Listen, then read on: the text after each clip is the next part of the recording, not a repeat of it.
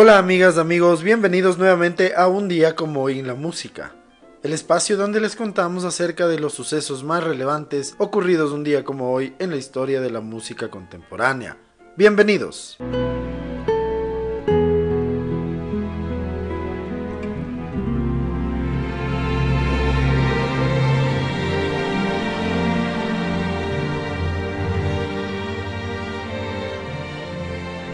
Un día como hoy en el año de 1930, nace en San Francisco, California, el actor, director, productor, músico y una de las figuras claves del siglo XX-XXI en la cultura popular, Clint Eastwood. Además de su carrera en el cine, Eastwood es un apasionado del jazz y el country. La música siempre ha estado ligada a sus películas. Él ha compuesto varias piezas que han sido ganadoras del Oscar.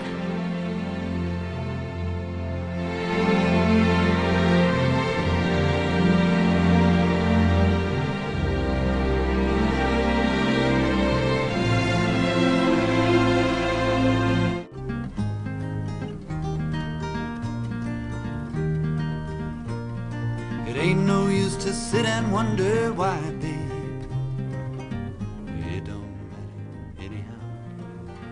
Un día como hoy en el año de 1938, nace en Manhattan, Nueva York, el cantante y compositor Peter Yarrow, miembro del grupo Peter, Paul and Mary.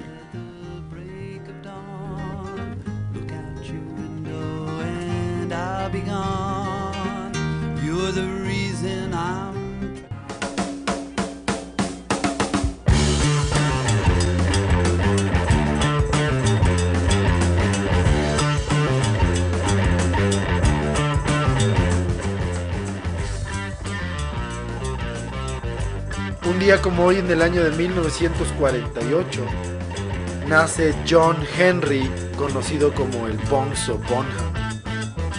Nació en Redditch, Inglaterra. Él fue el baterista del grupo de rock Led Zeppelin. Hasta el día de hoy es considerado uno de los mejores bateristas de rock de toda la historia, ya que cambió el enfoque que se tenía del instrumento. Creó un estilo que consistía en una pegada más dura y con menos adornos, mucho más alejado del jazz y del blues, estilos predominantes en los bateristas de rock pop de la época. Bonham influyó poderosamente a todas las generaciones posteriores de bateristas de rock, incluyendo a los de heavy metal.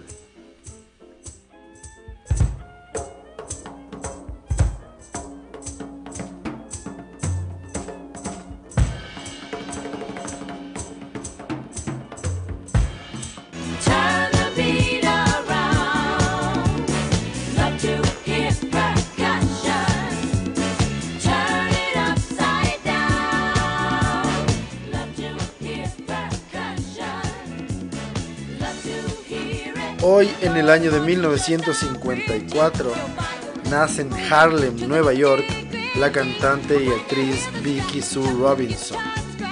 Popular durante la mitad de los 70s con su éxito Turn the Beat Around. Murió a los 45 años en Wilton, Connecticut, un 27 de abril del año 2000.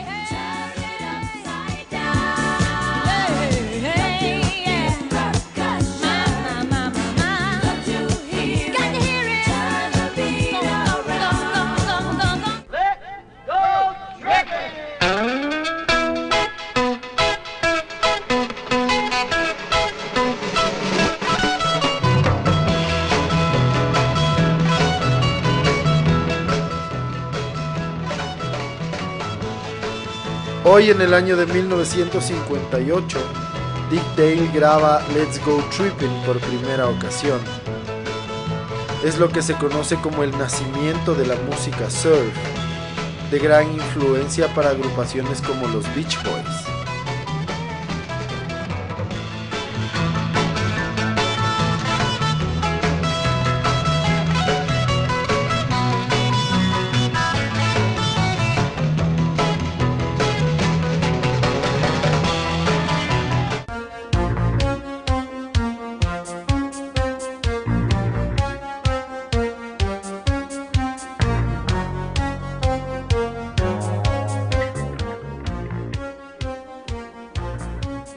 Como hoy en el año de 1962 nace en Montreal, Quebec, Canadá, el cantante y compositor Corey Hart.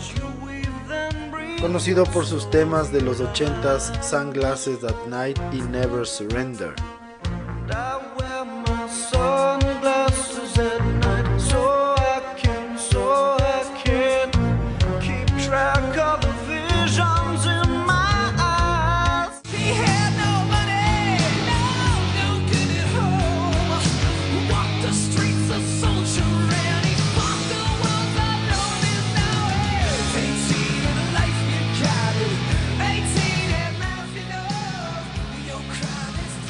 Hoy en el año de 1964 nace uno de los guitarristas de Skid Row junto a Dave Sabo, Scott Hill.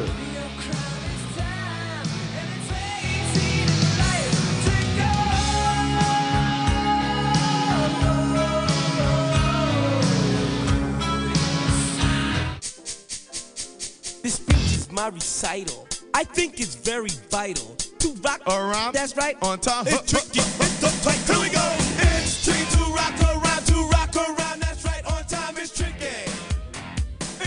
Un día como hoy en el año de 1964 nace en Harlem, Nueva York, el rapero y uno de los pioneros del hip hop, MC Darrell D. McDaniels, componente del mítico grupo Run DMC. They just say is please me or spend some time and rock a rhyme. I said it's not that easy.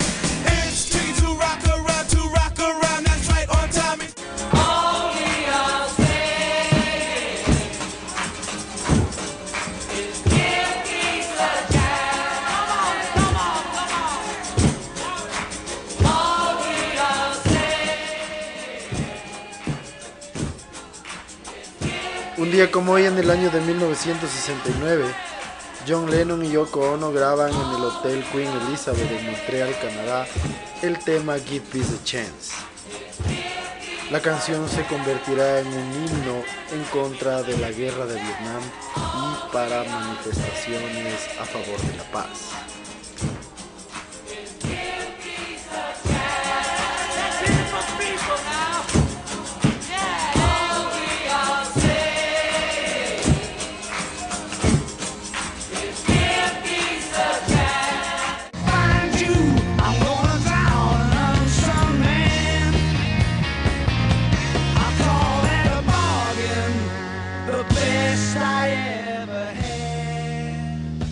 Día como hoy en el año de 1976, The Who obtienen un lugar en el libro de récord Guinness por la actuación de mayor volumen o ruidosa a 120 decibelios.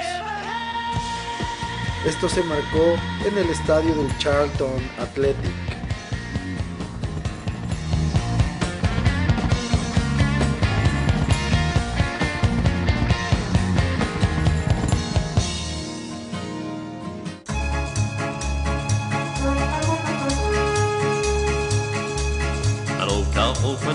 Went riding out one dark and windy day. Upon a ridge he rested as he went along his way. Un día como hoy del año 1977 fallece Lloyd Perryman, miembro desde el año 1936 del grupo de western swing Sons of Pioneers.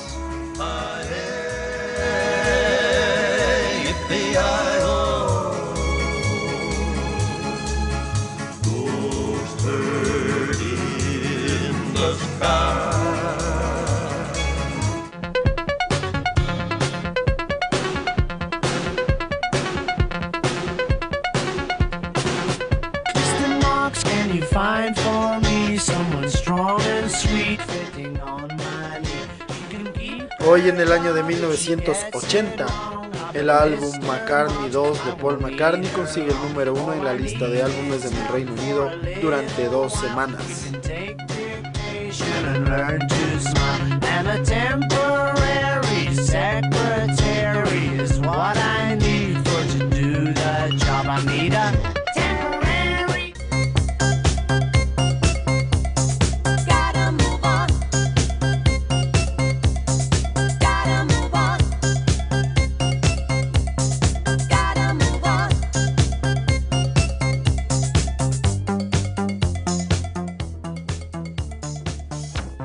Día como hoy del año 1980, el grupo Lips Inc., con el clásico de la música disco Funky Town, consigue llegar al número uno de la lista de singles en los Estados Unidos. Estará cuatro semanas en lo más alto de las listas.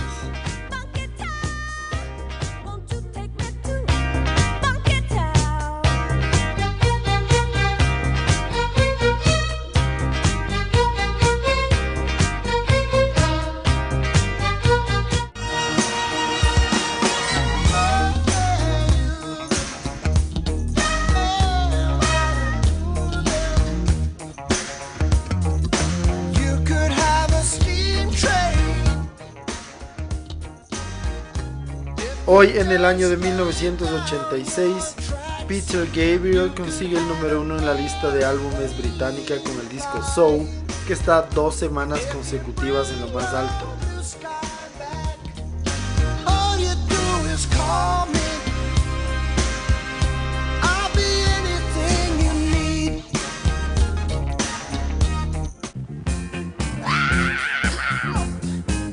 Hear me now.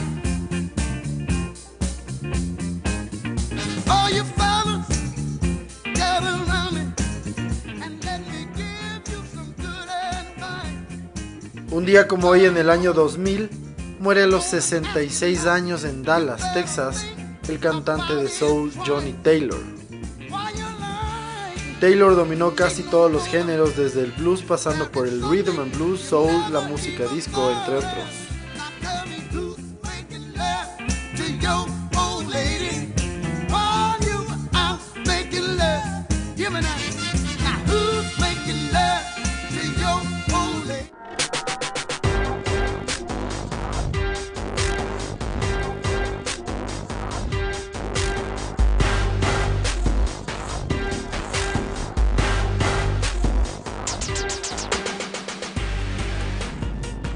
Hoy en el año 2003, el disco The Golden Age of Grotesque de Marilyn Manson consigue el número uno en la lista de álbumes de los Estados Unidos durante una semana.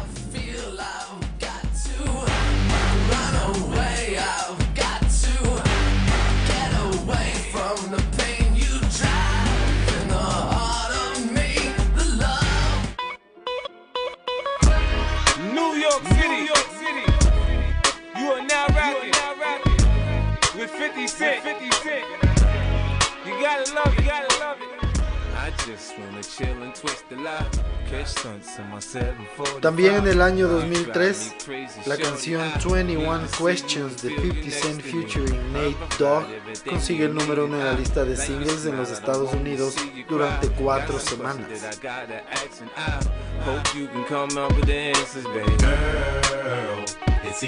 Me now. Would you love me if I was down and out? Would you still have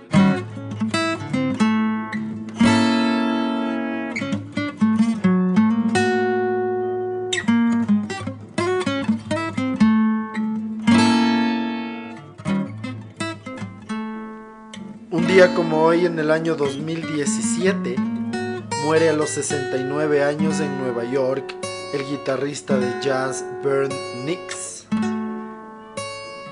Trabajó con Ornette Coleman de 1975 a 1987. En una encuesta de la revista prestigiosa de jazz Downbeat, fue votado uno de los 10 mejores guitarristas de jazz de la historia.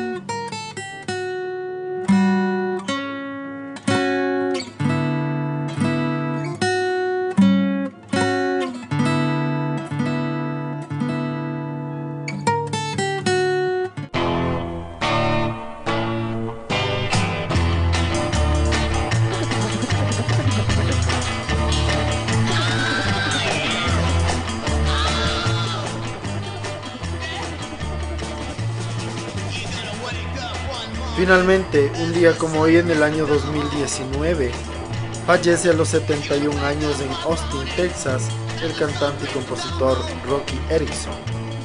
Fue fundador de The 13 Floor Elevators, uno de los grupos fundadores del rock psicodélico.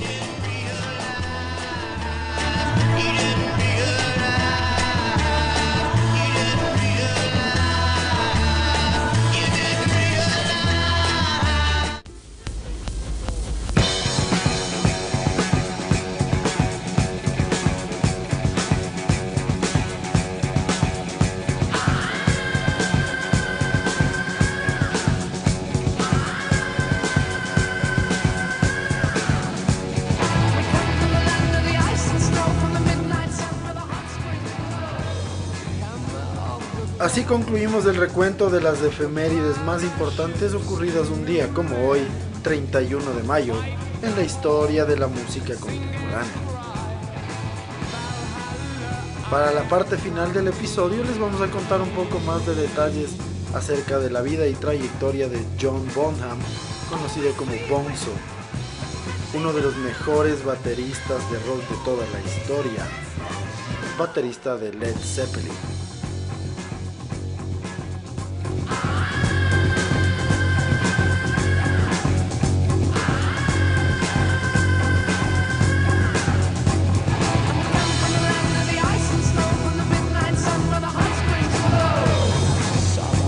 John Henry Bonzo Bonham nació en Redditch, Inglaterra, un día como hoy en el año de 1948 y falleció en Clover, Inglaterra, el 25 de septiembre de 1980.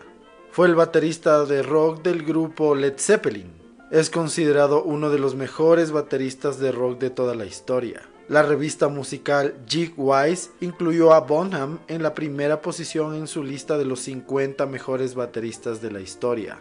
Tras su muerte, muchos bateristas dijeron que él era el mejor de la época.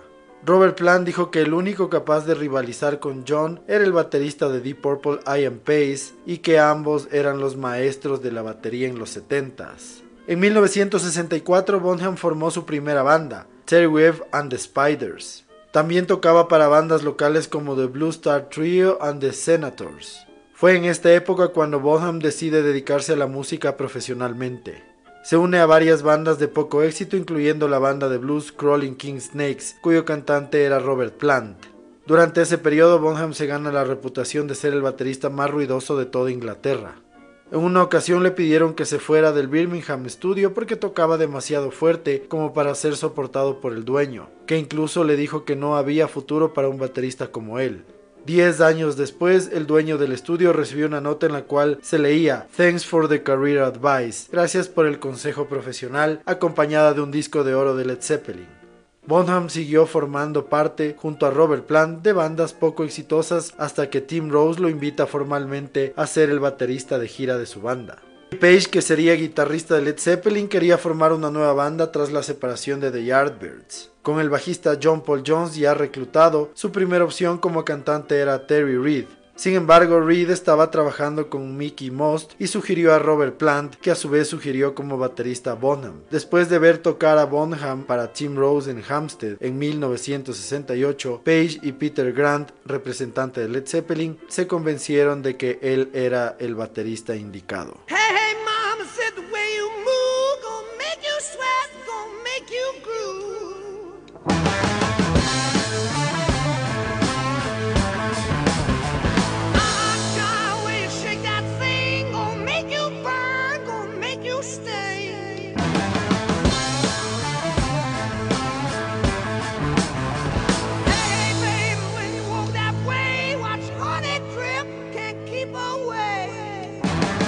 Además de Led Zeppelin, Bonham también grabó para otros artistas. En 1970 tocó para Lord Such en el álbum Lord Such and the Heavy Friends. También grabó para Roy Wood en el álbum On the Road Again de 1979. Posteriormente volvería a los escenarios, pero esta vez junto a la banda de Paul McCartney, Wings, en su álbum Back to Egg para el tema Orchestra Theme. El 24 de septiembre de 1980, Bonham fue recogido por el asistente de Led Zeppelin, Rex King, para asistir a los ensayos en Bray Studios para una gira norteamericana que comenzaría el 17 de octubre en Montreal, Canadá, la primera de la banda desde 1977. Durante el viaje, Bonham pidió parar para el desayuno, donde bebió 16 shots entre 400 y 560 mililitros cada uno. Luego continuó bebiendo mucho después de llegar a los ensayos. La banda dejó de ensayar por el estado de Bonham, luego fue a la casa de Jimmy Page. Después de la medianoche del jueves 25 de septiembre, Bonham luego de beber se durmió. Alguien lo llevó a la cama y lo puso de costado.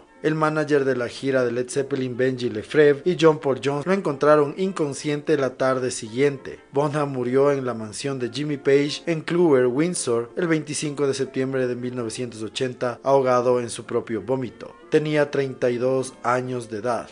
Después de su muerte se especuló sobre una posible sustitución para reemplazar a Bonham en Led Zeppelin, pero finalmente los integrantes del grupo decidieron que era irreemplazable y que por tanto el grupo no podía seguir existiendo. El grupo volvió a tocar en 2007 en un concierto en Londres para rendirle homenaje al fallecido dueño de Atlantic Records, tocando en la batería el hijo de John Bonham, Jason, quien aprendió a tocar con su padre desde que era niño.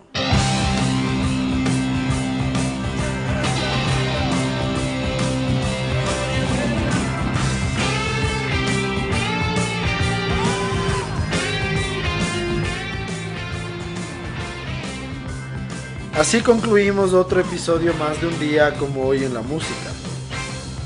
El día de hoy, entre otras cosas, pudimos conocer un poco más acerca de la vida y trayectoria de John Bonham, uno de los bateristas más importantes e influyentes de la historia del rock. Junto a Ringo Starr y a Kid Moon son considerados como el trío de bateristas más influyentes de la historia. Les agradecemos siempre su sintonía y esperamos que nos sigan acompañando en los siguientes episodios. Muchísimas gracias. Chao.